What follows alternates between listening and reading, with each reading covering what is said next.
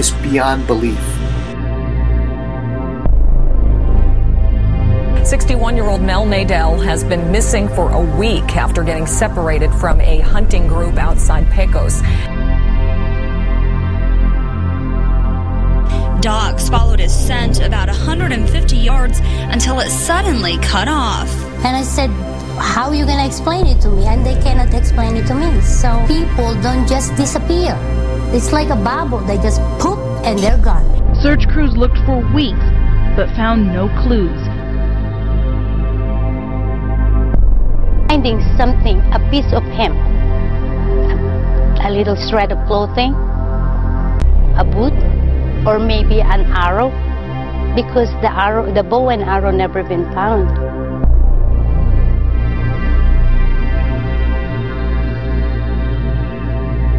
leading to an extensive search of the forest.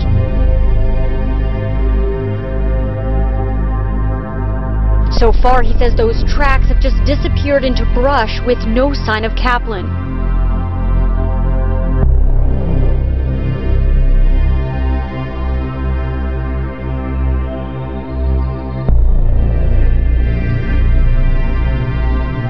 Two New Mexico hunters are still trying to make sense of what they saw. Dip down a little bit for a couple seconds, gone.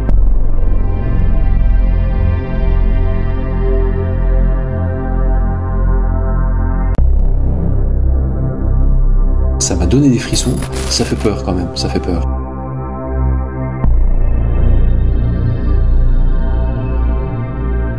An area where people vanish into thin air. The slang name for this locale is the Pecos Triangle.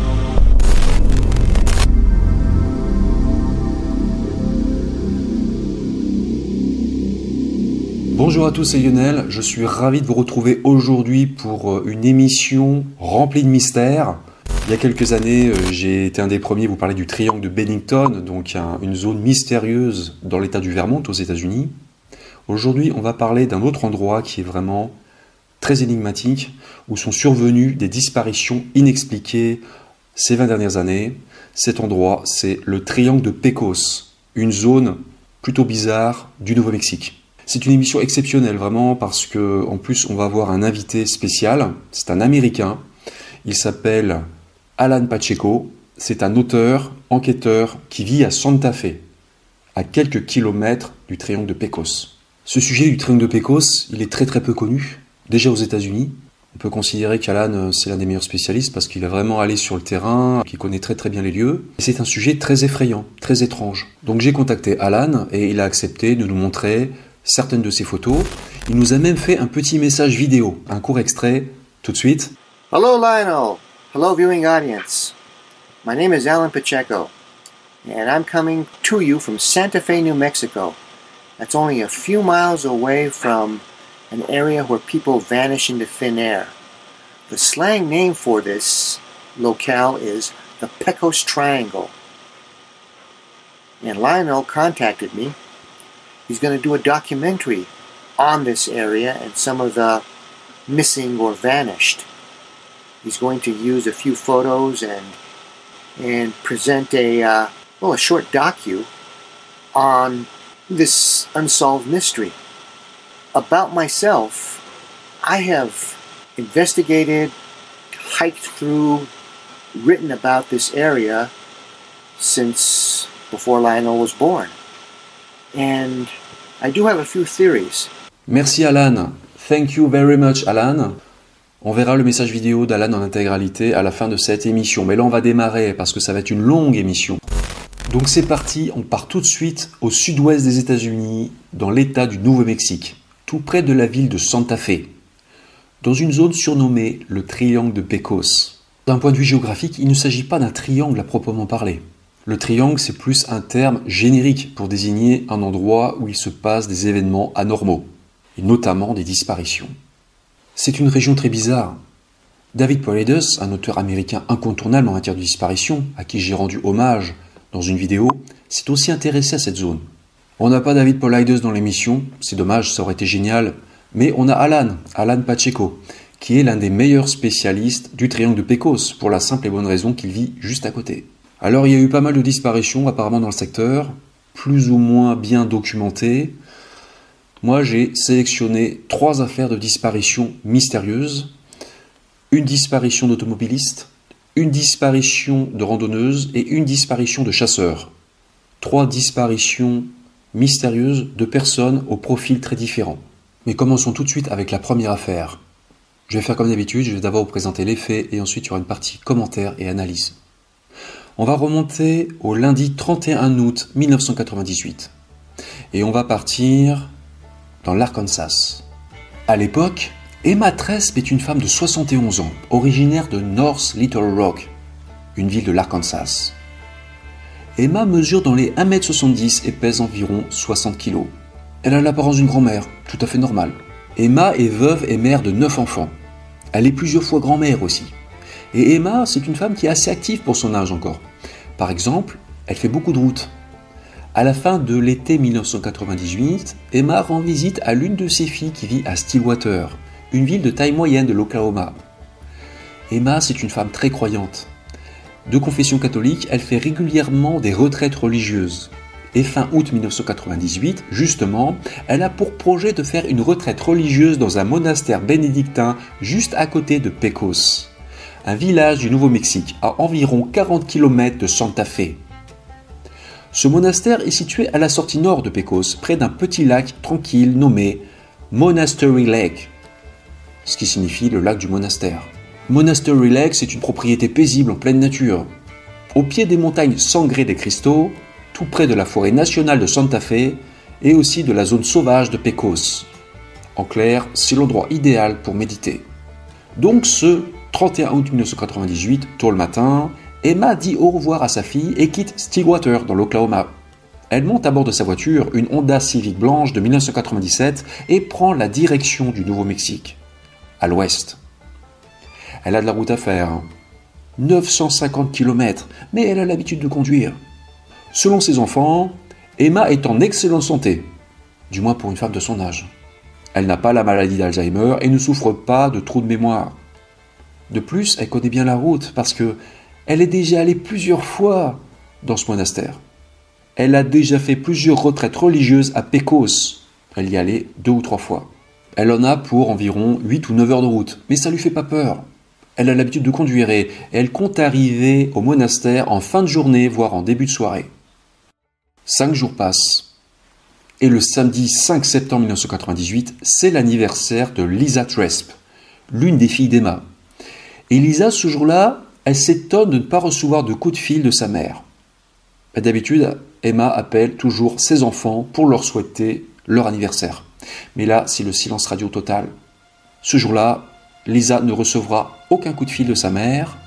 Elle va essayer de l'appeler parce que Emma a dans sa voiture un téléphone, un téléphone dont on reparlera plus tard dans l'émission.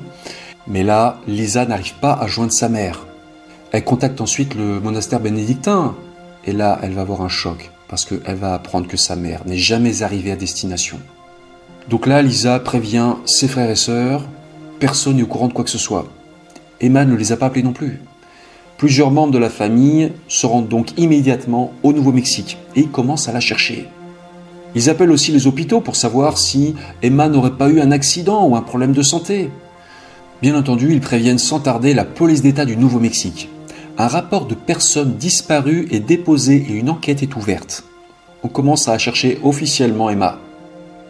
Le problème, c'est qu'on ne sait pas où elle a disparu exactement. On ne sait même pas si elle est arrivée à Pecos les investigations de la police vont tout de même révéler une information importante.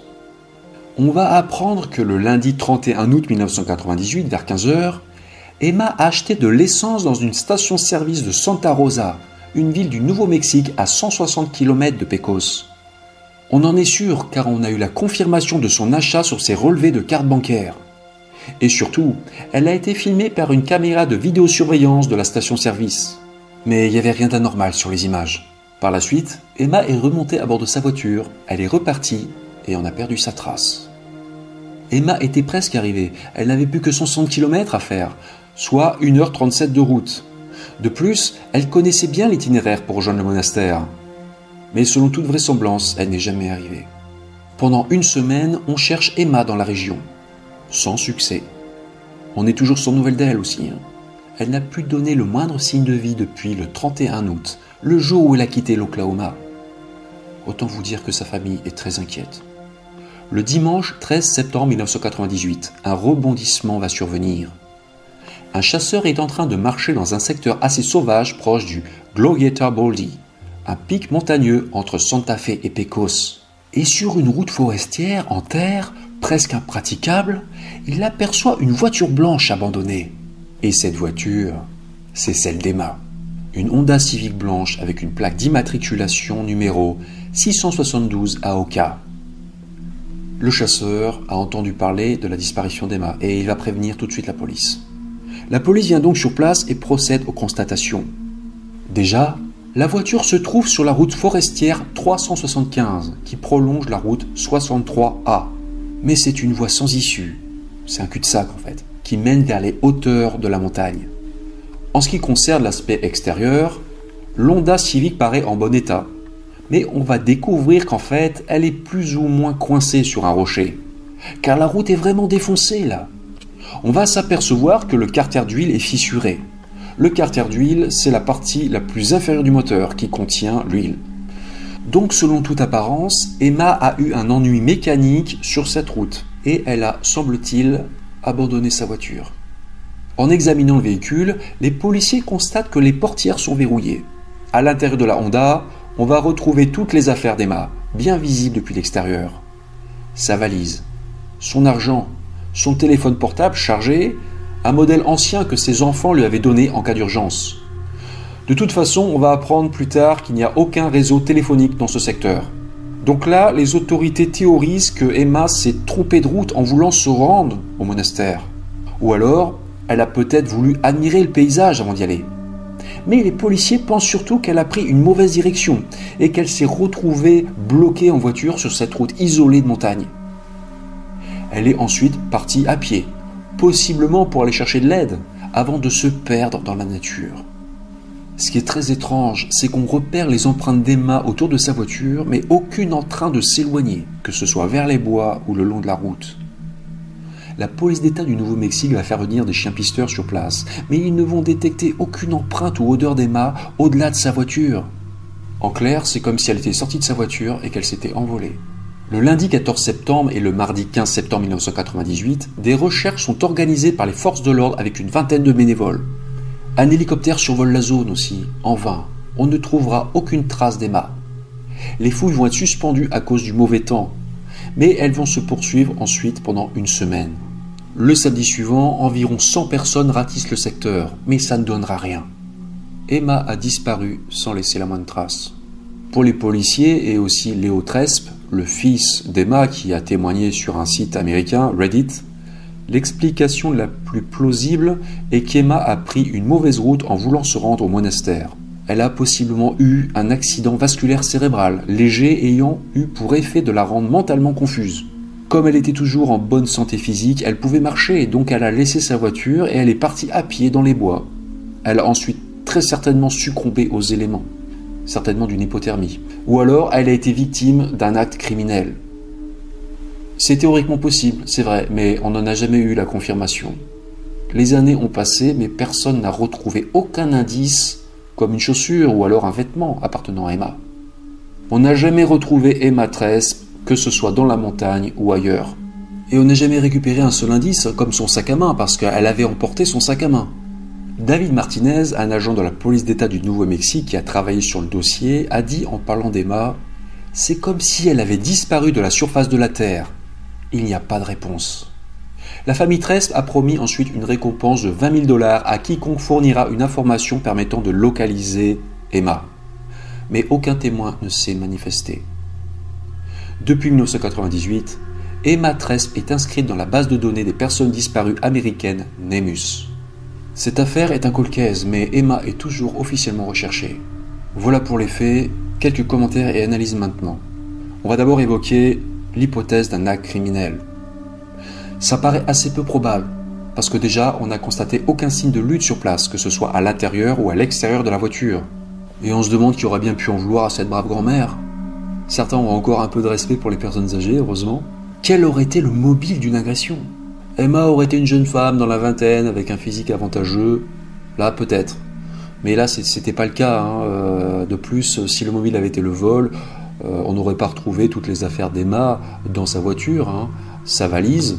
Un voleur aurait certainement emporté l'argent. Pour toutes ces raisons, on peut douter de la piste criminelle. Parlons maintenant d'un possible accident. Je vais commencer par dire que de mon point de vue, c'est plutôt invraisemblable qu'Emma soit allée volontairement sur cette route pour admirer le paysage, par exemple. Elle aurait normalement dû atteindre le monastère entre 16h30 et 17h. C'était une belle journée de fin d'été.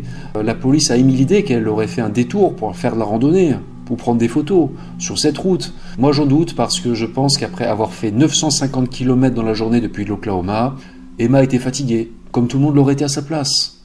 Je pense qu'elle n'avait certainement pas envie de se rajouter encore des kilomètres sur cette route isolée de montagne.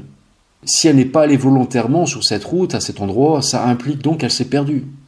Mais c'est étonnant qu'elle se soit trompée de route parce qu'elle était déjà venue plusieurs fois à ce monastère proche de Pecos. Surtout que, selon Alan, Alan Pacheco, qui est allé sur place, il est impossible de confondre la route menant au monastère, la route 63, qui est goudronnée, avec celle où on a retrouvé la voiture d'Emma, la route 63A cette route forestière en terre qui grimpe dans la montagne, Glorieta Baldy. Cette route forestière est en très mauvais état. Il faut même un 4x4 pour pouvoir y circuler. Mais même en admettant qu'Emma ait fait une erreur d'inattention, elle aurait dû se rendre compte très rapidement qu'elle était en train de partir dans la pampa. D'autant plus que j'ai remarqué qu'à certains endroits sur la montagne Glorieta Baldy, la vue est dégagée et on voit même le monastère dans le lointain. On voit le monastère où elle devait aller. Soit dit en passant, je ne peux pas m'empêcher de penser à l'abbaye de Boscodon. Euh, c'est un peu le même genre de site. Si Emma avait toute sa tête, il est très invraisemblable qu'elle se soit perdue. Mais dans le cas où elle aurait eu un problème de santé, là c'était possible. Bien qu'elle n'ait jamais eu ce type de pépin médical avant, Emma a pu avoir un accident vasculaire cérébral en arrivant à Pecos, parce qu'elle avait l'air dans un état tout à fait normal quand elle a pris de l'essence à 15 heures. Elle n'avait plus que 160 km à faire, soit 1h37 de route. Donc Emma a peut-être fait un AVC juste en arrivant à Pecos. Pourquoi pas? Elle fait un AVC, elle se trompe de route en arrivant et elle casse sa voiture. Par la suite, elle part à pied dans la forêt montagneuse où elle se perd et connaît un destin funeste. On ne sait pas dans quelle direction elle est partie. De plus, ses restes ont pu être dévorés par des animaux sauvages. Donc ce scénario est possible. Mais il y a quand même plusieurs points qui collent pas. Déjà, ce détail est intrigant. Est-ce qu'une personne souffrant d'un AVC prendrait la peine ou penserait à verrouiller ses portières avant de partir? J'en suis pas sûr. Selon moi, c'est plus le signe d'une personne qui est en pleine possession de ses facultés mentales. Autre point étrange, pour quelle raison n'a-t-on trouvé aucune empreinte d'Emma partant de la voiture? On en a trouvé juste autour. Pour quelle raison les chiens policiers n'ont-ils pas senti sa piste? Ou alors ça voudrait dire qu'elle est peut-être montée à bord d'une autre voiture à cet endroit? Mais on a vu précédemment que la piste criminelle n'était pas satisfaisante. Voilà, donc cette affaire de disparition est une véritable énigme. Alan Pacheco, donc l'auteur américain, euh, est allé sur place avec un collègue. Il a pris des photos des lieux, notamment d'un mémorial. Il y a un mémorial, une croix dressée à l'endroit où on a retrouvé la voiture d'Emma. L'endroit est assez lugubre, comme vous pouvez le constater. Autre détail, plutôt sinistre, vous allez comprendre pourquoi cette affaire m'intéresse particulièrement. La route 63, qui se transforme ensuite en route forestière 375, cette fameuse route en terre sur laquelle Emma Tresp a disparu sans laisser de traces, est surnommée El Camino del Diablo ou Devil's Road, ce qui signifie la route du diable. C'est sans doute une coïncidence, mais elle est extrêmement troublante celle-là. Parce que Emma, comme je vous ai dit, était très croyante. Elle devait aussi justement se rendre dans une retraite religieuse dans un monastère juste à côté. Et elle s'est volatilisée dans des circonstances très étranges sur une route qui a pour nom la route du diable. Un nom diabolique. Voilà. Ça fait peur quand même, ça fait peur. Maintenant, il faut accueillir les informations que je vous donner avec la prudence nécessaire, mais ça vaut tout de même la peine de les donner. Alan Pacheco, c'est un auteur, un enquêteur de Santa Fe, et il a d'autres activités aussi. Il organise notamment des tours fantômes, c'est-à-dire des visites de lieux prétendument hantés à Santa Fe. Moi, les fantômes, c'est pas trop mon truc, hein. Mais ce qui est quand même intéressant, c'est que Alan a amené sur les lieux de la disparition d'Emma des instruments de mesure, un détecteur de champs électromagnétiques. Et il semblerait que ces appareils aient fortement réagi sur place. Vous voyez maintenant une photo. Voilà, moi je n'entrerai pas plus dans les détails parce que je ne suis pas spécialiste, hein, je ne suis pas technicien et puis ces résultats peuvent être aussi sujets à interprétation. Alors ce n'est pas mon domaine, mais certains experts en paranormal attribuent les variations de champs électromagnétiques, les pics de champs électromagnétiques, à la présence de fantômes et d'esprits. C'est sujet à caution, attention, hein. ça ne repose apparemment sur aucune base scientifique. Les instruments d'Alan ont donc fortement réagi sur place, sur les lieux de la disparition d'Emma, mais bon, on ne peut pas en tirer de conclusion. Ce qui est véridique par contre, c'est que ce secteur a été le théâtre d'une violente bataille lors de la guerre de sécession ou guerre civile américaine. En mars 1862, les troupes nordistes et sudistes se sont affrontées durant trois jours au col de Glorieta. Et les combats ont fait 375 victimes, précisément sur le Glorieta Baldy. Est-ce qu'il y a une activité paranormale à cet endroit? Je ne sais pas. Donc la disparition de, des matresses n'a jamais été résolue et cette affaire reste très intrigante. On va maintenant passer au dossier suivant. En 2014, Audrey Kaplan a 75 ans. Audrey est en excellente forme physique pour son âge. C'est une femme d'affaires prospère, originaire de Dallas, au Texas, où elle vit avec son mari, Norman. Norman est professeur de médecine interne au UT Southwestern, un hôpital local. Le couple possède une maison de vacances à Santa Fe, au Nouveau-Mexique. Le mercredi 30 juillet 2014, les Kaplan sont dans leur résidence secondaire du Nouveau-Mexique c'est les vacances d'été, et ils veulent aller dans la nature ramasser des champignons. Ils partent donc à pied ensemble de la station de ski de Santa Fe à plus de 3000 mètres d'altitude. Cette station est dans les montagnes sangrées des cristaux. Le couple connaît bien les lieux. Audrey a l'habitude de venir, et elle adore marcher jusqu'au sommet du télésiège où la vue est splendide. Bien sûr, à cette époque de l'année, il n'y a pas de neige. Hein. Le couple marche donc le long du Windsor Trail, un sentier de montagne qui part vers le nord, et ils ramassent des champignons comestibles quand ils en trouvent. Vers 10h15 du matin, Monsieur Kaplan s'arrête pour se reposer. Et Audrey, sa femme, elle continue à chercher des champignons. Il dit Bah écoute, je continue, je continue un peu sans toi. Donc là, ils se séparent. Audrey ne s'éloigne probablement pas beaucoup, hein, mais ils se perdent de vue. Et Audrey disparaît. Aux alentours de midi, Audrey n'est toujours pas revenue. Norman commence donc à la chercher, mais Audrey est introuvable. Norman Kaplan arpente le sentier et les alentours, mais il n'arrive pas à retrouver sa femme. Là, il décide de prévenir les secours. Au moment de sa disparition, Audrey portait des vêtements légers. Elle portait un pantalon blanc et un t-shirt gris à manches longues, et elle ne transportait ni eau ni nourriture. On est à la période la plus chaude de l'année, mais la nuit, les températures baissent beaucoup dans cette zone du Nouveau-Mexique elles peuvent tomber entre 10 et 4 degrés. Manque de chance, la météo va se dégrader le soir de la disparition d'Audrey. Durant la nuit, le temps va tourner à l'orage, il va beaucoup pleuvoir. Les recherches ne démarrent véritablement que le lendemain, le jeudi 31 juillet 2014 des hommes de la police d'État du Nouveau-Mexique, des professionnels aussi en search and rescue.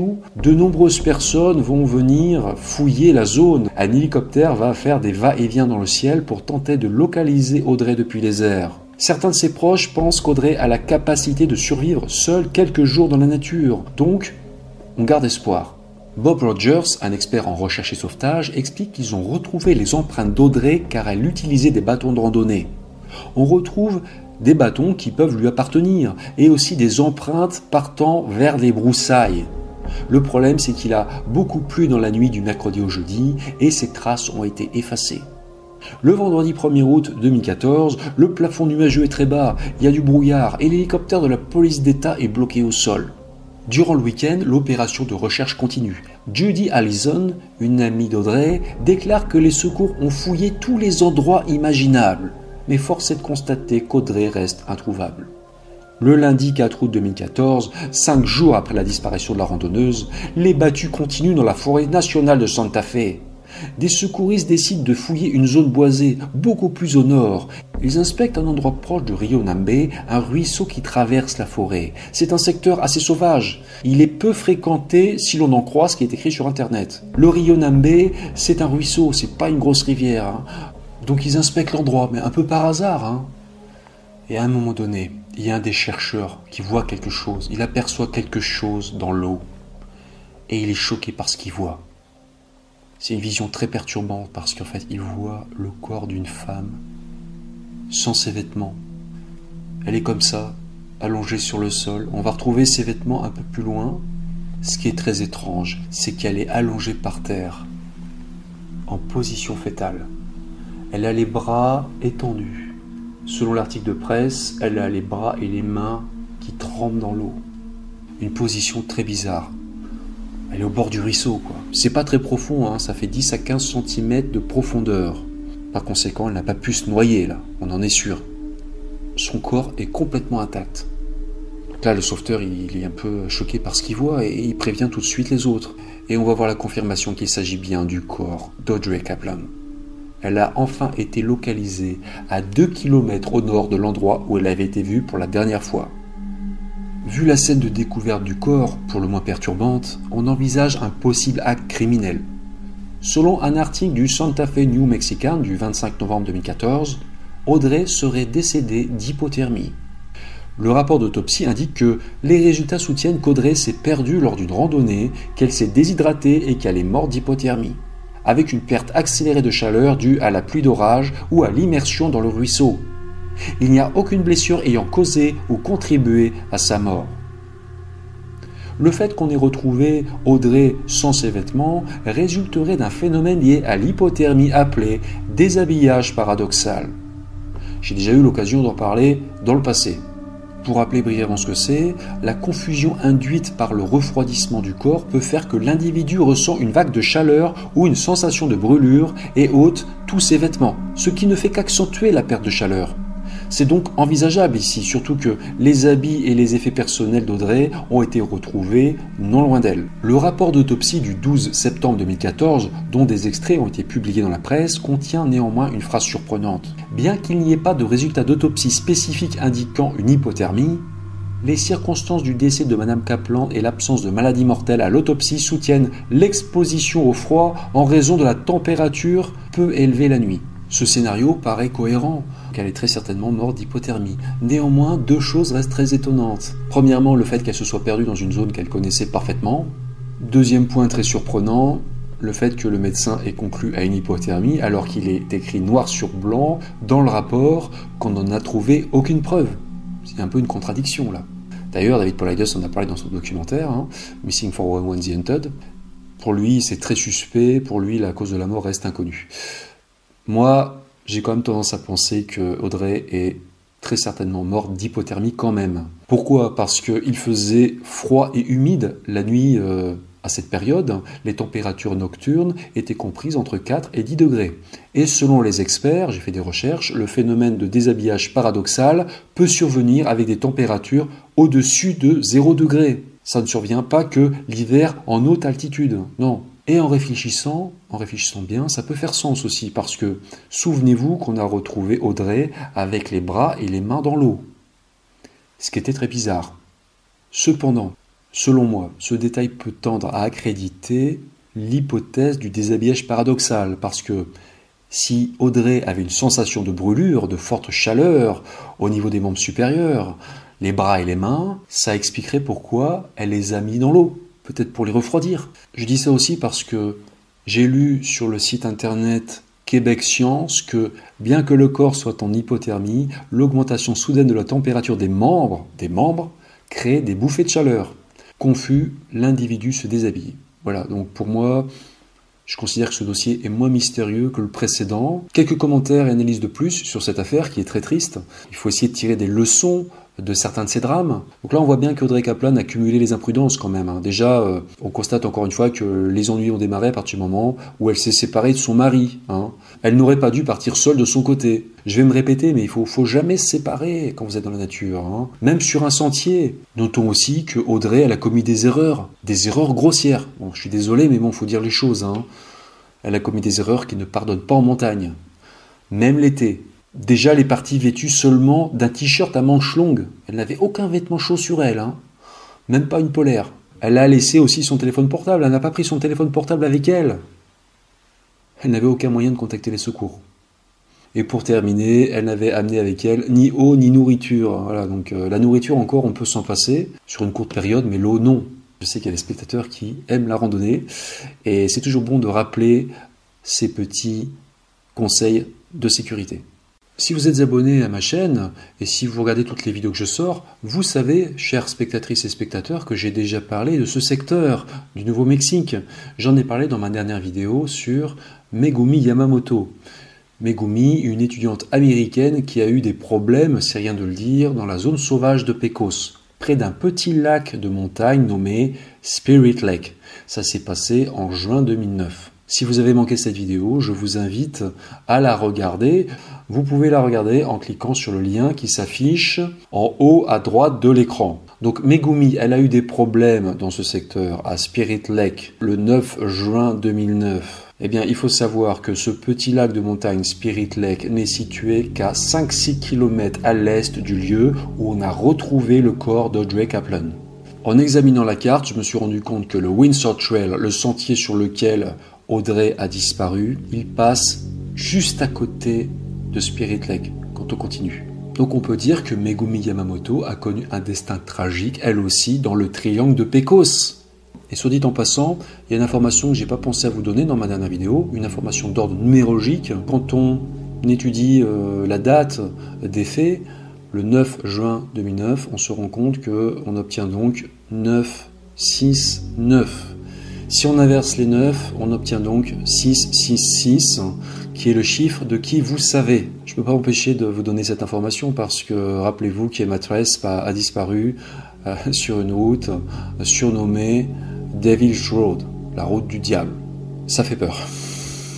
Ce qui est très troublant encore une fois, c'est que moins de trois mois après la tragédie de Megumi, il s'est passé autre chose à moins de 20 km de Spirit Lake.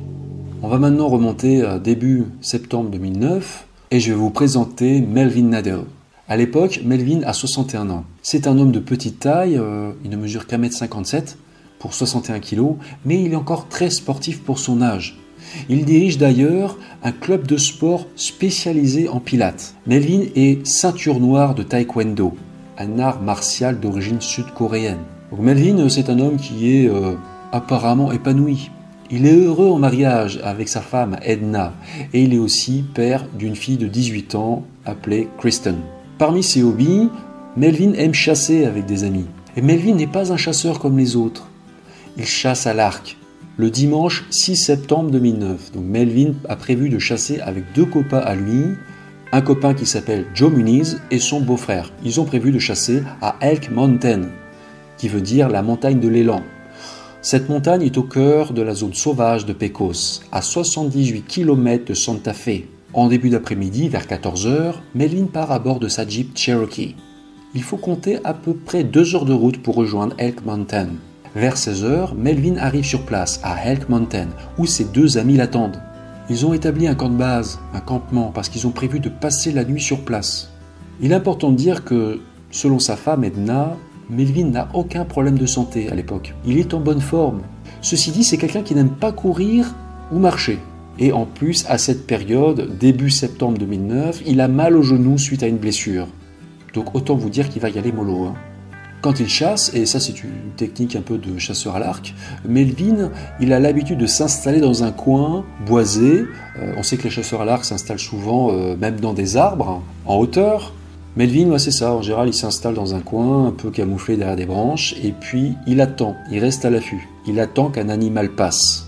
C'est pas le genre de chasseur à traquer du gibier sur des kilomètres, parce qu'il déteste marcher. Ses deux copains, eux, c'est le contraire. Non seulement ils chassent à l'arme à feu, mais en plus ils aiment bien marcher euh, sur des kilomètres, être en mouvement. Ce jour-là, Melvin, il est bien équipé. Hein. Je vais vous donner la liste de ses équipements. Il porte donc des vêtements chauds, couleur camouflage, en plus euh, de son arc et de ses flèches, il a un couteau de chasse sur lui. Et Melvin, il est prudent parce qu'il a même emporté avec lui un revolver, un Smith et Wesson 44 spécial. Donc vers 16h30, la partie de chasse démarre et les trois copains se séparent. Les deux amis de Melvin partent ensemble à pied vers le sommet de Elk Mountain et Melvin descend lui vers une zone boisée à environ 100-150 mètres du campement. Méline a prévenu ses copains qu'ils n'iraient pas très loin. Avant qu'ils ne se séparent, Melvin semble de bonne humeur. Il plaisante comme d'habitude. Et ils ont convenu de se retrouver vers 19h au campement. Donc là, ils se séparent. Et c'est la dernière fois qu'on verra Melvin. Vers 19h, à la nuit tombée, les copains de Méline reviennent comme prévu au campement. Et ils sont surpris de ne pas le voir. Ils attendent un moment pensant qu'il a peut-être un peu de retard, mais bon, les minutes défilent et il ne revient toujours pas.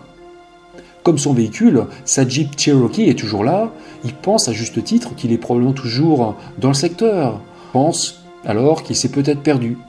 Donc il le cherche aux alentours, mais c'est pas facile parce que c'est l'obscurité totale. Il fait nuit noire et on est en pleine nature. Hein. Donc il crie son nom, il crie son nom. Et ils ne peuvent pas l'appeler par téléphone parce qu'on va s'apercevoir plus tard que Medline a laissé ou oublié son téléphone portable. Là, les deux copains de Medline, ils sont inquiets, ils savent pas trop quoi faire. Donc ils tirent en l'air des coups de feu pour tenter de l'attirer. Ils vont aussi allumer les feux de leur voiture et klaxonner. En fait, ils essaient de faire le plus de bruit possible pour l'attirer, mais, mais ça n'aura aucun effet. Vu que Mel est introuvable, qui ne reparaît pas, ses amis préviennent les autorités et Melvin Nadel va être porté disparu. Le lendemain, le lundi 7 septembre 2009, les recherches concernant Melvin Nadel démarrent officiellement. Plusieurs centaines de personnes vont parcourir la zone, à pied, en véhicule tout-terrain et aussi à cheval. Des avions et des hélicoptères vont survoler le secteur. Cette opération de recherche et sauvetage va être l'une des plus importantes de l'histoire du Nouveau-Mexique mais ça ne donnera aucun résultat. Le mercredi 9 septembre, une tempête s'abat sur la région de Pecos et les recherches sont suspendues. D'après ce que j'ai lu, euh, la météo est vraiment très imprévisible dans les monts Sangre de Cristo.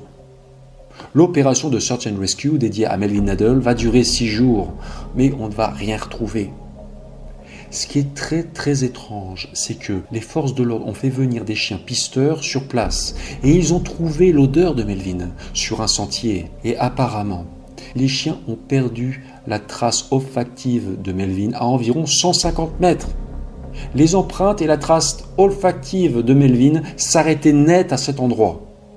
Et les sauveteurs n'ont vu aucun signe de lutte ou d'attaque, que ce soit par une tierce personne ou un animal sauvage et un animal n'aurait certainement pas emporté l'arc et les flèches de Melvin. Comme l'a déclaré dans les médias Edna Nadel, l'épouse de Melvin, elle a demandé des explications aux autorités, mais elles ont été incapables de lui en fournir. Donc c'est bizarre. Depuis le 6 septembre 2009, le dossier de Melvin Nadel a été enregistré dans la base de données des personnes disparues au Nouveau-Mexique et aussi dans la base de données nationale NAMUS. Plus de dix ans après les faits, la disparition de Melvin Nadel n'a toujours pas été élucidée. Cette histoire euh, fend le cœur, c'est clair. Quand on entend euh, Edna, euh, c'est vraiment assez émouvant, on va dire. je vais quand même apporter maintenant quelques commentaires et analyses sur ce dossier. Dans cette affaire, la fuite volontaire paraît très improbable. Melvin était très attaché à sa famille. Il avait fait l'école à la maison à sa fille Kristen avant qu'elle n'aille à l'université. Il n'avait aucun problème d'argent euh, et il n'a pas touché à ses comptes bancaires par la suite, de toute façon. La piste criminelle a aussi été écartée par la police, qui a quand même mené une enquête. Hein. Euh, ses deux amis euh, ont été blanchis de tout soupçon. On n'a détecté aucun signe de lutte sur place, rappelez-vous, aucune trace de sang. Et il ne faut pas oublier non plus que Melvin pouvait se défendre. Hein. Il était armé, il avait un arc, des flèches, il avait un couteau, il avait aussi un revolver, et il était ceinture noire de taekwondo. Hein. Donc pour l'agresser, bon courage. La disparition de Melvin Nadel, elle est vraiment très déroutante parce que il s'est littéralement envolé. Il a disparu de la surface de la Terre. On n'a pas retrouvé un seul objet lui appartenant. On n'a jamais retrouvé son arc, on n'a jamais retrouvé son revolver, euh, pas une seule de ses flèches, comme disait son épouse. De plus, sa piste stoppait net à 150 mètres du campement seulement, sur un sentier. Si on s'efforce de raisonner logiquement, on peut donc penser qu'il est arrivé à Nadel quelque chose juste après avoir quitté le campement, quelques minutes après avoir quitté ses amis, à seulement 150 mètres du campement. Quoi exactement? Impossible de le dire. Donc, qu'est-il arrivé à Melvin Nadel? Où est-il passé? On pourrait penser qu'il a pu avoir une forme de maladie mentale ou un AVC. Euh, mais bon, dans ce cas-là, euh, il serait mort et on aurait retrouvé son corps, tôt ou tard. Le plus gros problème, c'est que physiquement, Melvin ne pouvait pas aller très loin. Il avait une blessure au genou à cette période. Donc, où est-il passé? On peut tout de même envisager une explication cartésienne. Est-ce que Melvin ne serait pas tombé dans un trou? Dans une grotte non répertoriée? Encore faut-il qu'il y ait des, grottes dans le coin. Je pense que les autorités y ont pensé, ils ont vérifié tout ça. Je pense que on aurait forcément trouvé quelque chose, au moins un objet, des années après. Parce que quand une personne se perd et s'épuise, elle a tendance à, laisser tomber des objets, elle se déleste aussi en quelque sorte de ces objets qui sont lourds à porter. On peut penser que Melvin aurait peut-être abandonné son arc, hein on l'a pas retrouvé. Bien entendu, euh, quand on prend ce cas de manière isolée, on peut se dire que c'est la faute à pas de chance, que ce n'est qu'un drame euh, de plus. Mais bon, quand on se rappelle de tout ce qui s'est passé dans la région, euh, il y a de quoi se poser des questions quand même. Alan Pacheco, donc Alan, l'auteur de Santa Fe, il s'est intéressé à ce dossier lui aussi. Et il est allé sur place pour tenter de comprendre ce qui s'était passé. Vous allez voir maintenant des photos qu'il a prises. Et pour Alan, tout ça n'a pas grand sens. Parce que premièrement, vu la configuration des lieux, il est très difficile de se perdre dans cette zone. On est certes dans une zone sauvage, c'est vrai, mais, mais c'est pas l'Amazonie non plus. Hein. Il y a beaucoup de clairières, d'endroits sans arbres, dégagés, et la végétation n'est pas si dense que ça. De plus, la forêt est quadrillée par des sentiers, des chemins forestiers, des allées par feu. Il est quand même très difficile de se perdre. Elk Mountain, c'est un endroit qui est fréquenté, hein. fréquenté par des chasseurs, des randonneurs, et 12 ans après les faits, on n'a toujours rien récupéré. Rien. Melvin s'est tout simplement envolé avec toutes ses affaires. Autre détail très étrange constaté par Alan et son collègue sur place. Dans le périmètre où Melvin Nadel s'est volatilisé, le téléphone portable d'Alan a dysfonctionné. Il a été surchargé d'appels téléphoniques absurdes qui ont inondé sa boîte vocale. La boîte vocale euh, du téléphone portable euh, d'Alan a été remplie subitement par 50 euh, messages. Ça, il a écrit noir sur blanc dans un article sur son site internet. Hein. Son téléphone portable n'était plus opérationnel pour une raison inconnue. Il a même été obligé d'amener après son téléphone portable à réparer. Apparemment, donc, Alan et son collègue ont eu des problèmes avec tous leurs équipements alimentés par batterie. En particulier leur appareil photo 35 mm. Un appareil photo argentique, apparemment. Vous allez voir, ces photos, c'est quand même assez bluffant. Quand ils étaient en train d'enquêter sur le terrain à Elk Mountain, Alan et son collègue, ils ont pris des photos avec cet appareil. Et plus tard, lors du développement, ils se sont rendus compte que la qualité de ces photos s'est progressivement dégradée. Vous voyez ces photos là, c'est flagrant, c'est flagrant. Et vers le sommet de Elk Mountain, voilà un endroit euh, vraiment où il n'y a plus d'arbres, où il y a une station météo au sommet, eh ben, les couleurs sont devenues vraiment bizarres et elles ont même fini par être totalement noires. Donc c'est vraiment très surprenant, très intrigant.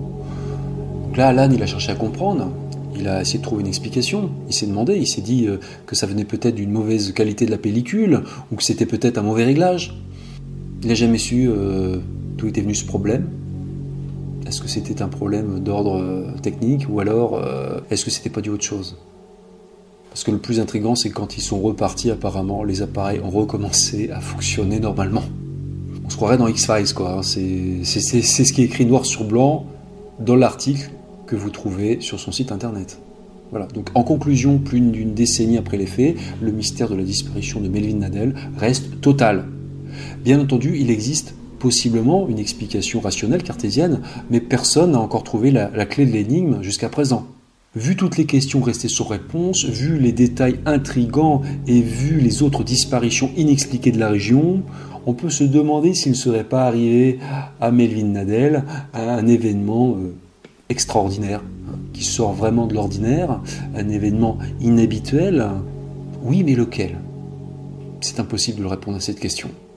On va se plonger maintenant encore un peu plus dans le mystère. En complément de ces affaires, je vais maintenant vous présenter un témoignage très intéressant de deux chasseurs que j'ai découvert un peu par hasard en préparant euh, cette émission, en faisant des recherches. Ni Alan euh, Pacheco ni euh, Polides n'en ont parlé. Je souhaite partager avec vous ce témoignage qui, attention, n'est pas du tout directement lié à l'affaire Melvin Nadal. Pas du tout. C'est plutôt moi qui établis une sorte de parallèle. Quand j'ai découvert ce témoignage, euh, je dois dire que ça m'a donné des frissons. je l'ai écouté 10 à 15 fois et il est extrêmement crédible. Il ne s'agit pas d'un témoignage trouvé sur un site internet farfelu. C'est un témoignage qui a été relayé dans de nombreux médias aux États-Unis. On en a parlé dans le journal Santa Fe New Mexican, sur le site internet Taos News, à la télé aussi, sur la chaîne d'information KRQE. Hein. Beaucoup de journalistes en ont parlé. Ce qui est très troublant, vous allez voir, c'est que dix ans presque jour pour jour après la disparition de Melvin Nadel, il s'est passé un événement très curieux à seulement 115 km au nord du lieu de la disparition de Melvin. Ça concernait deux chasseurs à l'arc, comme Melvin. Je vais maintenant prendre le temps de tout vous expliquer en détail. Euh, je vais vous raconter hein, ce qui s'est passé. Tout est sourcé, attention, je ne fais que répéter ce qu'ont déclaré dans les médias les deux chasseurs. Vous pouvez vérifier par vous-même. Donc ça s'est passé le dimanche 1er septembre 2019. Et ce jour-là, deux copains veulent aller chasser l'élan dans la région de Taos, à 115 km au nord de Elk Mountain et 123 km de Santa Fe. Ces deux copains qui aiment chasser s'appellent Josh Brickley, qui a 41 ans, et Daniel Lucero, est plus jeune, il a 26 ans. Josh travaille dans la construction, notamment pour le cinéma. Ce détail aura d'ailleurs son importance, retenez-le. Donc ces deux gars se connaissent depuis des années. Ça fait 8 ans je crois qu'ils se connaissent, et ils partagent la même passion pour la chasse à l'arc. Et ce dimanche 1er septembre 2019, c'est justement le jour de l'ouverture de la chasse à l'élan au Nouveau-Mexique. Josh et Daniel décident donc chasser pendant deux jours, le dimanche et le lundi, dans une zone sauvage non loin de Taos. Donc le dimanche matin, là ils s'équipent, ils mettent notamment des tenues de camouflage et ils prennent leurs arcs et leurs flèches. Ils arrivent le dimanche matin très très tôt, avant l'aube.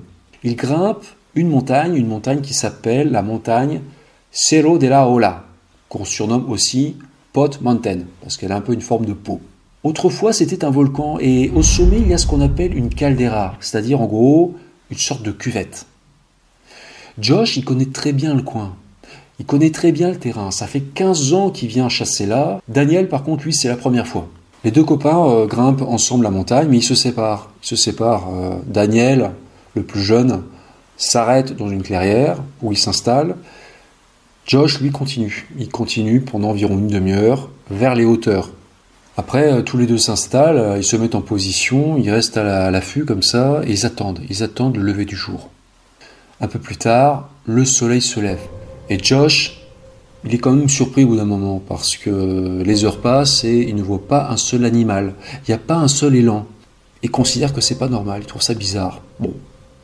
Au bout de quelques heures, il en a marre. Il commence à avoir les jambes ankylosées. Il se sent un peu agité. Il en a marre de rester immobile comme ça. Et euh, comme il n'est pas très très loin du sommet euh, de la montagne, où il y a une caldeira, comme je vous expliquais, bah, il décide d'aller marcher un petit peu. Donc vers 9h30, 10h, selon ses dires, il quitte son poste d'observation et il monte jusqu'au sommet, jusqu'à la fameuse caldeira. Il explique que cette caldeira n'est pas très grande, ça fait une cuvette, quoi, dans les 50-70 mètres de largeur. Et il n'y a pas de lave là, évidemment. Euh, je veux dire, euh, c'est un volcan qui n'est plus actif depuis très très longtemps. Hein. Il y a des rochers, il y a des buissons. Et, donc Josh, il arrive euh, au sommet et il arrive donc sur la crête de cette caldeira. Il est au bord de la caldeira. Donc là, il fait comme tout le monde ferait. Voilà, il fait quelques pas, il regarde un peu aux alentours. Et tout d'un coup, à 30-40 mètres, il aperçoit quelque chose dans la caldeira. En fait, il voit ce qu'il présume être deux chasseurs. Il voit deux silhouettes. Mais Josh, il sait pas si ces personnes l'ont vu lui aussi. En fait, il lève spontanément le bras pour les saluer, pour leur dire bonjour. Mais en observant mieux, pendant 10 à 15 secondes, bah, il se rend compte qu'il y a quelque chose qui cloche. Il y a quelque chose qui cloche dans ces deux silhouettes. Bah, déjà, il ne sait pas si ces deux chasseurs lui font face ou sont de dos. Il distingue pas bien et ces deux chasseurs ont l'air beaucoup trop grands pour être des chasseurs. Il évalue leur taille à environ 2 mètres minimum. 2 mètres de haut. Et il faut savoir que les chasseurs à l'arc, ils ont une bonne capacité pour évaluer les tailles, les distances. Et là, il voit euh, deux silhouettes qui lui semblent un peu trop grandes pour être des hommes. Faut dire ce qui est. Donc là, le cerveau de Josh fonctionne à plein régime. Il cherche, il cherche à comprendre. C'est quelqu'un de cartésien. hein. Et il se dit que, que ces deux hommes, ces deux chasseurs, ont peut-être des capes de pluie avec une énorme capuche sur la tête. Voilà, c'est vraiment l'idée qui lui vient.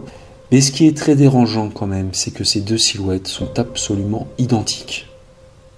C'est comme si elles étaient habillées pareil. Avec une tenue euh, chelou, comme diraient euh, les plus jeunes des spectateurs, voilà. Mais ça, c'est quand même étrange. Donc pendant 10 à 15 secondes, Josh, il a quand même le temps de détailler ces deux silhouettes. Et il va décrire ce qu'il voit de la manière suivante. Il voit un torse noir, enfin un torse ou un dos, il ne sait pas si ces personnes sont de face ou de dos. Il voit un torse noir, des épaules noires, peut-être des bras, plutôt maigres, et leur tenue est bizarre. Vous allez voir maintenant le dessin qu'a réalisé Josh après son observation. Voilà, ça ressemble à ça. Et on voit que sur la poitrine de ces personnes, on voit comme une sorte d'ovale argenté qui fait penser à un œil de chat à, Josh. C'est vraiment les mots qu'il va employer. Mais attention, c'est peut-être juste un dessin sur des tenues, attention. Hein. Josh est plus près de ces choses et il les observe mieux. Le problème, c'est qu'il n'arrive toujours pas à distinguer leur visage. Bah déjà, il ne sait pas si ces choses sont de dos ou de face, comme je vous expliquais. Et au niveau de la capuche, là, euh, enfin, c'est tout gris en fait. Il ne voit pas leur visage. Josh va donner un détail qui est, qui est vraiment flippant, je trouve. C'est que ces choses sont immobiles. Enfin, elles n'ont pas bougé depuis, euh, depuis qu'il les a vues pour la première fois. Et quand il s'approche d'elles, elles restent toujours sur place. Elles sont immobiles, mais, mais ce qui est assez euh, terrifiant, je trouve, c'est qu'il voit que ces choses sont en train de se balancer un peu d'avant en arrière. Comme ça. Vous imaginez deux grands trucs comme ça, au milieu de nulle part, vêtus de cette façon, en train de se balancer, donc c'est vivant apparemment. Hein. Voilà. C'est vraiment, c'est assez, assez terrifiant, je dois dire. J'aurais pas aimé être à sa place. Donc Josh, il est courageux quand même, parce que il continue de s'approcher, il, il, veut savoir ce que c'est, il pense toujours avoir affaire peut-être à des hommes, même si, bon, bah, vous imaginez, ces trucs, ça fait quand même 2 mètres de haut, hein, c'est quand même sacrément impressionnant. Et il continue, il continue d'approcher, il, il lâche à nouveau du regard 5 secondes ces deux choses. Et quand il regarde à nouveau, elles ont disparu. Il n'y a plus rien. Il n'y a plus rien dans la caméra. Donc là, Josh, bah, qui est complètement abasourdi, il, il comprend pas. Au départ, il pense qu'elles sont parties, donc il, accélère le pas, il regarde autour, euh, mais bon, malheureusement, il trouvera rien du tout, rien du tout. Il va faire tout le tour du terrain, il va revenir sur ses pas, et euh, ces choses ont disparu. Mais Josh, il pense toujours avoir eu affaire à des chasseurs. Donc Josh, il est quand même un peu secoué par ce qu'il vient de voir. Il redescend, il redescend, il retrouve son copain, euh, Daniel, qui était dans la clairière. Il lui explique que non, bah voilà, qu'il n'a rien chassé, qu'il n'a pas vu un seul animal, comme Daniel non plus, et que, euh, mais qu'il a quand même vu deux chasseurs vêtus comme des astronautes. Il en plaisante, il en plaisante. Et Josh et Daniel, ils vont même en rire tous les deux, parce que ils se présentent plutôt comme des sceptiques. Hein. Euh, Josh, euh, c'est quelqu'un euh, qui ne croit qu'à ce qu'il voit. tous les deux ne s'intéressent pas du tout à l'inexpliqué, au paranormal. Ils n'ont jamais rien vu d'extraordinaire dans leur vie. Hein. Ce sont des chasseurs, des gars du Nouveau-Mexique. Voilà. On peut penser qu'ils ont les pieds sur terre. Précisons bien sûr qu'ils n'ont pas pris de drogue ou bu d'alcool ce jour-là. Voilà, je préfère le dire quand même. Donc voilà, Josh, euh, il plaisante, il plaisante avec Daniel, mais il se questionne quand même, il se questionne. Ils vont même euh, croiser euh, deux autres chasseurs dans la soirée, un père et son fils. Et Josh va se demander si c'était pas eux qui l'a vu. Mais ça lui paraît assez peu vraisemblable parce que, premièrement, euh, ils ont des tenues classiques n'ont pas du tout une tenue ressemblant à celle que portaient bah, les deux êtres qu'il a vus. Et puis, deuxièmement, le fils est beaucoup plus grand que le père alors que les deux silhouettes qu'il a vues avaient exactement la même taille. Donc ça, c'était le dimanche 1er septembre 2019, mais ça n'est pas terminé. Le soir, Josh et Daniel campent sur place, comme prévu. Ils avaient prévu de chasser deux jours, et donc le lundi, le lundi 2 septembre 2019, ils continuent. Ils se lèvent tôt tous les deux et font une grande boucle à pied de 6 à 8 km dans une autre partie de la montagne. Là encore, ils ne voient pas un seul élan, ni aucun animal sauvage. Vers 14h30 ce lundi, ils prennent leur jeep et roulent vers le nord-est de la montagne. La montagne Cerro de la Ola ou Pot Mountain. C'est une zone plus plate, donc un plateau où il y a eu un incendie de forêt il y a des années. Et voilà, donc la vue est assez dégagée. Donc ils roulent, ils roulent. C'est un endroit qui est assez désertique, hein. il n'y a rien du tout là. C'est vraiment très sauvage. Et tandis qu'ils roulent à un moment donné, ils repèrent quelque chose dans le lointain, au milieu d'une prairie. Et d'après Josh, ça lui fait penser à un plateau de cinéma. Rappelez-vous que Josh a travaillé dans le milieu du cinéma.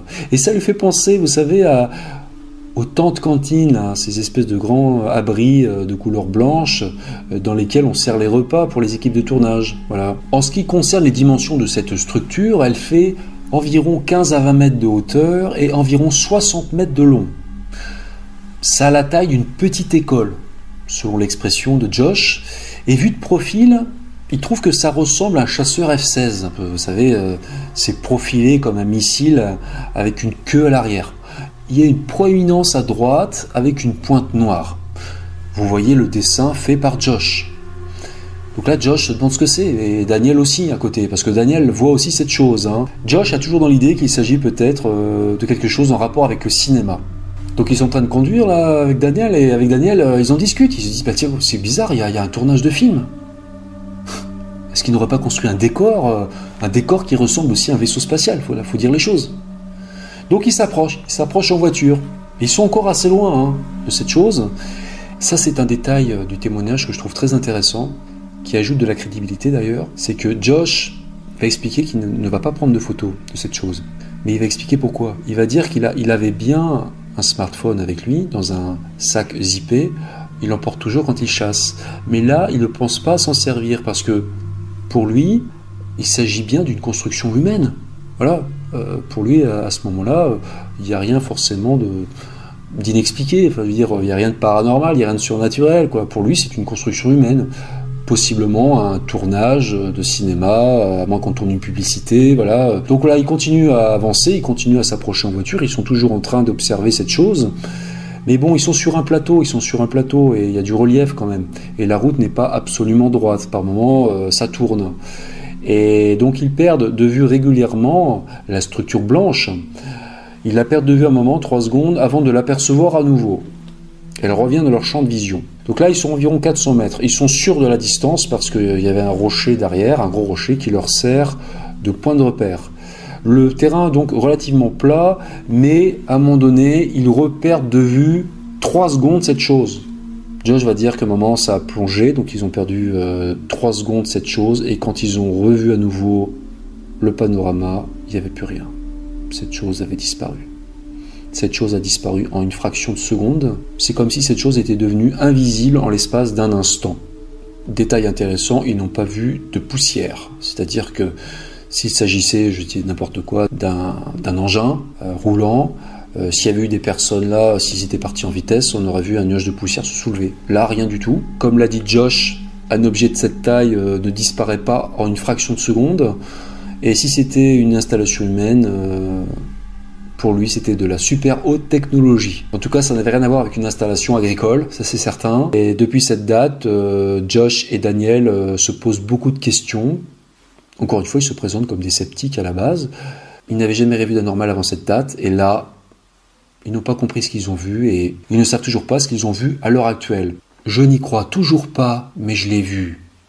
C'est ce qu'a déclaré Daniel Lucero. Par la suite, les deux chasseurs ont raconté leur histoire donc à la presse, dans les médias, et aussi à Peter Davenport, le directeur du NUFORC, le National UFO Reporting Center, une organisation américaine qui enquête sur les observations d'OVNI. Et Davenport a affirmé que le témoignage des deux chasseurs était extrêmement crédible.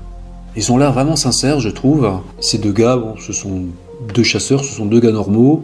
Euh, ce sont pas du tout des perchés. Hein. Moi, je pense qu'ils ont vu ce qu'ils prétendent avoir vu. Mais bon, il faut faire preuve d'honnêteté intellectuelle. Euh, est-ce qu'ils n'auraient pas eu une hallucination visuelle, peut-être? Je sais pas. Euh, on sait qu'il y a des mirages dans le désert, notamment dans le Sahara. Mais bon, j'ai vu des images de mirages, ça ressemble pas du tout à ce qu'ils ont vu euh, dans le désert du Nouveau-Mexique. Hein. Vu la forme et aussi la couleur, c'est assez peu probable. Peut-être qu'ils ont assisté à une sorte euh, d'expérience gouvernementale ou de l'armée. C'est ce qu'ils disent aussi. Hein. Et effectivement, pourquoi pas, c'est peut-être possible parce que j'ai remarqué, moi, que on n'est qu'à 108 km de Dulce. À Dulce, il y, a une, il y aurait une base secrète américaine souterraine. C'est moins connu que la zone 51 dans le Nevada, mais ce serait une base encore plus haute sécurité où euh, dans les sous-sols on nous raconte qu'il y aurait peut-être des souterrains avec des, laboratoires. Voilà, je ne vais pas euh, détailler plus d'où c'est maintenant, il faudrait faire une émission complète. Puis bon, je ne suis pas euh, non plus spécialiste du sujet, mais quand même, j'ai parlé récemment de Dulce dans une émission sur Nura TV, une émission consacrée à la disparition mystérieuse de Travis Walton. Si vous voulez en savoir plus, je vous invite à regarder cette émission. Même si le sujet est controversé, il semblerait qu'il y ait peut-être des installations, euh, un complexe souterrain, un peu top secret, en dessous de Dulce. Et Dulce, ça n'est qu'à 108 km de Pot Mountain, l'endroit où euh, ces chasseurs ont fait leurs curieuses observations. Beaucoup euh, d'objets volants non identifiés, ou plutôt de phénomènes aériens non identifiés, sont observés dans le ciel du Nouveau-Mexique, ça c'est assez connu, c'est documenté aussi. Vous pouvez trouver plein d'informations sur ce sujet en faisant des recherches. Donc cette zone est très étrange, cette zone est très étrange. On voit des, choses euh, inexpliquées. Je voulais vraiment vous présenter euh, l'observation des deux chasseurs de Théos, même si ça n'a possiblement aucun rapport avec la disparition de Melvin Nadel, parce que j'ai quand même noté quelques points communs. Tout d'abord, ça s'est passé à seulement 115 km de Elk Mountain juste à côté donc, hein, à l'échelle des États-Unis. Ça concernait des chasseurs à l'arc. Ça concernait donc deux chasseurs qui étaient vêtus en tenue camouflage, comme Melvin. Ça s'est produit exactement dix ans plus tard, à quelques jours près. Ça s'est passé le même mois, au mois de septembre. Et ça s'est passé le même jour, un dimanche. Donc je n'en tire pas de conclusion, mais bon, il se passe vraiment des choses très intrigantes dans cette région. Et est-ce que Melvin Nadel n'aurait pas lui aussi fait une rencontre inattendue comme Josh et Daniel, hein, le jour où il était seul? On ne saura pas. On ne saura pas. Ce qui est très intrigant, c'est que je note qu'apparemment, de plus en plus de chasseurs, notamment des chasseurs à l'arc, rapportent des observations étranges dans la nature, quand ils sont loin de tout, comme ça, loin des zones urbaines. Et quand ils sont seuls, aussi souvent, ils voient des choses qu'ils n'arrivent pas à comprendre. Et ils sont sobres, attention, on va pas tomber dans le, cliché du, chasseur alcoolique. Hein. Non, non. Notez d'ailleurs que j'ai parlé il y a quelques mois du Glimmerman. C'est un phénomène inexpliqué que rapporte avoir vu des chasseurs, à l'arc aussi, précisément. Et je pense que le fait qu'ils chassent à l'arc, ça peut être son importance. Je vais développer cette idée un peu plus, loin dans l'émission. Moi, je ne sais pas si c'est vrai ou si c'est faux, j'en sais rien, je constate qu'il y a des témoignages. Voilà. En tout cas, ça reste troublant. Ça reste troublant. Si ces chasseurs, tous ces chasseurs comme ceux de Taos aussi, ont réellement vu ce qu'ils racontent avoir vu, on ignore la nature de ces choses. Encore une fois, il peut s'agir d'expérimentation de l'armée, dans le domaine de l'invisibilité, par exemple. J'en ai parlé dans mes livres pas mal, dans la vidéo sur Glimmerman. On sait que bah, l'US Army, euh, par exemple, a pour projet d'équiper tous ses soldats d'uniformes invisibles.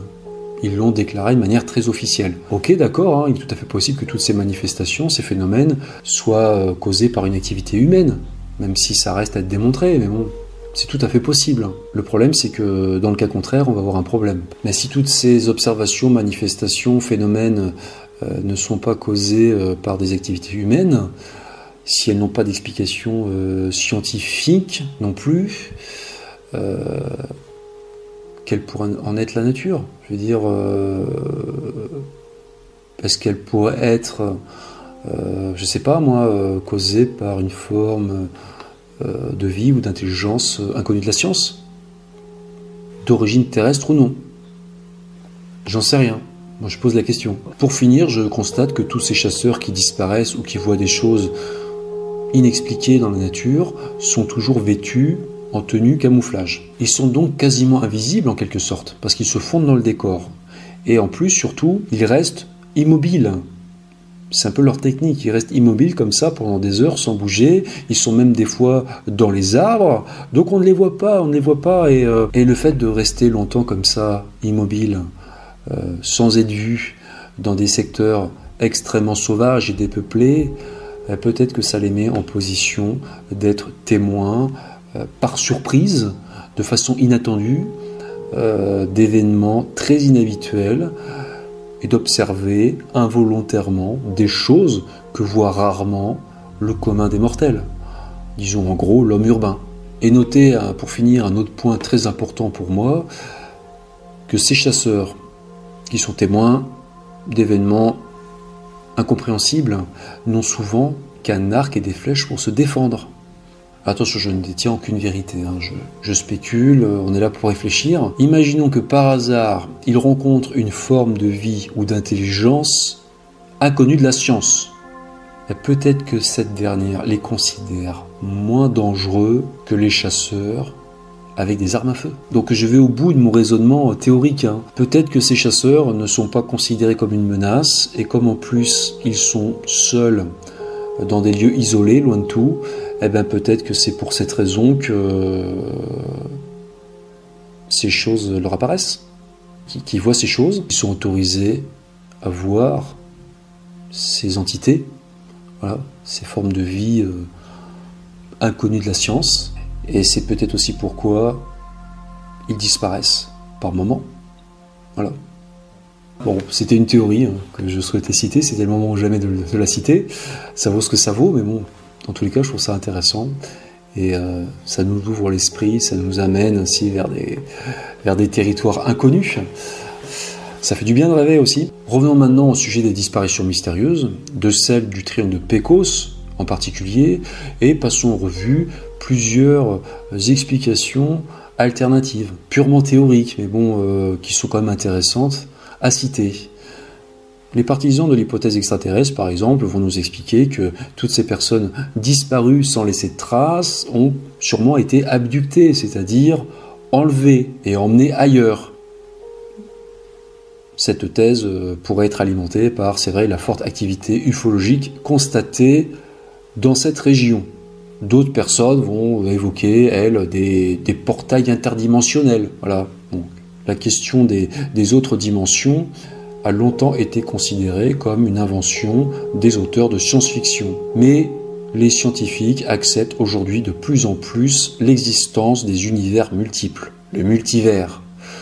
On sait qu'il existe d'autres dimensions, d'autres dimensions que la nôtre, mais on ignore encore si on peut... Euh, envoyer de l'information dans ces autres dimensions ou de la matière. Il y a encore beaucoup de choses qui restent à découverte sur le sujet. Si vous suivez mon travail, vous savez que je m'intéresse beaucoup au folklore local. Et il se trouve que les tribus amérindiennes, les tribus autochtones qui vivaient euh, autrefois à Pecos, croyaient en l'existence d'esprits maléfiques et d'entités surnaturelles qui vivaient dans cette région sauvage, qui étaient responsables de disparitions. Hein. Donc peut-être que ce ne sont encore que des contes et légendes, mais bon, qui peut savoir voilà, on arrive à la fin de cette émission sur le triangle de Pecos. Il y a eu d'autres disparitions dans cette zone. Hein. Moi, je me suis concentré sur trois affaires. Il y a eu d'autres affaires, d'autres dossiers, mais bon, ils me semblaient moins mystérieux et puis euh, surtout, ils étaient moins bien documentés. Voilà pourquoi j'ai fait un choix. Euh, j'ai aussi noté euh, un certain nombre de crashs aériens. Il y a des avions qui se sont écrasés dans cette zone un peu comme dans le triangle des Bermudes, mais bon là je pense que l'explication est vraisemblablement rationnelle. Ces accidents sont le plus souvent dus à des pannes de moteur ou à des erreurs de pilotage, des erreurs humaines donc. Je vais remercier à nouveau Alan Pacheco qui m'a autorisé à vous montrer ces photos, c'était vraiment très sympa de sa part, et je vais vous montrer maintenant son message vidéo en entier. Hello Lionel, hello viewing audience. My name is Alan Pacheco, and I'm coming to you from Santa Fe, New Mexico. that's only a few miles away from an area where people vanish into thin air. The slang name for this locale is the Pecos Triangle. And Lionel contacted me. He's going to do a documentary on this area and some of the missing or vanished. He's going to use a few photos and and present a uh, well a short docu on this unsolved mystery. About myself, I have investigated, hiked through, written about this area since before Lionel was born. And I do have a few theories. Now, my website is Santa Fe Ghost and you'll find all kinds of uh, data on this mysterious area known as the Pecos Triangle.